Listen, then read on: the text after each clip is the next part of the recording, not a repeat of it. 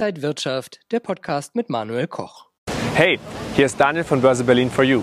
Nach der letzten Folge könnt ihr jetzt hoffentlich den Unterschied zwischen KGV und KCV. Aber das ist noch lange nicht alles. Sagt euch der Begriff KBV etwas? Kurs. Börsenverhältnis.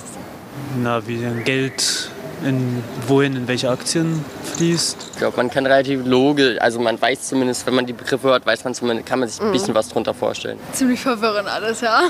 Tja, das haben wir uns gedacht. Aber nicht schlimm. KGV, KCV, KBV. Es gibt einfach so viele Abkürzungen, die nicht mal Profis alle kennen. Wir decken das mal für euch auf. KBV steht für Kurs-Buchwert-Verhältnis. Klingt verwirrend, ist aber auch sehr aufschlussreich. Der Buchwert an sich ergibt sich aus dem Vermögen abzüglich der Verbindlichkeiten also dem Eigenkapital, das man in der Bilanz eines Unternehmens findet. Das beinhaltet nicht die stillen Reserven, wie zum Beispiel zu niedrig angesetztes Vermögen oder zu hoch angesetzte Schulden. Liegt das KBV bei 1,0, dann entspricht die Bewertung an der Börse dem sichtbaren Wert in der Bilanz. Salopp gesagt, spiegelt dann die Börsenbewertung den tatsächlichen Wert wider.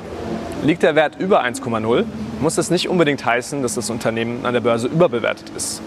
Bei manchen Unternehmen spielt die Ertragskraft eine höhere Rolle als die Vermögenswerte, zu denen zum Beispiel Maschinen oder Grundstücke zählen. Und hier seht ihr die Formel. Das KBV ist gleich Aktienkurs geteilt durch den Buchwert je Aktie.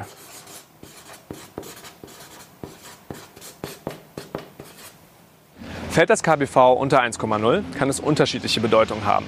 Zum einen, das Unternehmen ist unterbewertet, das wäre ein Einstiegssignal. Zum anderen kann es aber auch sein, dass das Unternehmen Probleme hat. Das wäre ein deutliches Warnsignal. Und wenn die Börsenkurse gerade stark schwanken, dann kann ein KBV unter 1,0 nur sehr schwer interpretiert werden. Daher gilt auch für das KBV. Kennzahlen sind nur dann aussagekräftig, wenn man sie im Vergleich betrachtet. Im Vergleich zu anderen Unternehmen derselben Branche oder im Vergleich zu den errechneten Kennzahlen aus der Vergangenheit. Die wichtigsten Zahlen dafür findet ihr im Geschäftsbericht. Gar nicht so kompliziert, aber auch gar nicht so einfach, oder? Habt ihr noch Fragen? Dann schreibt mir gerne in die Kommentare. Beim nächsten Mal bei Börse Berlin for You geht es um eine weitere wichtige Kennzahl, das PEG. Was genau die Abkürzung bedeutet, verraten wir euch beim nächsten Mal. Bis dann. Ciao, ciao.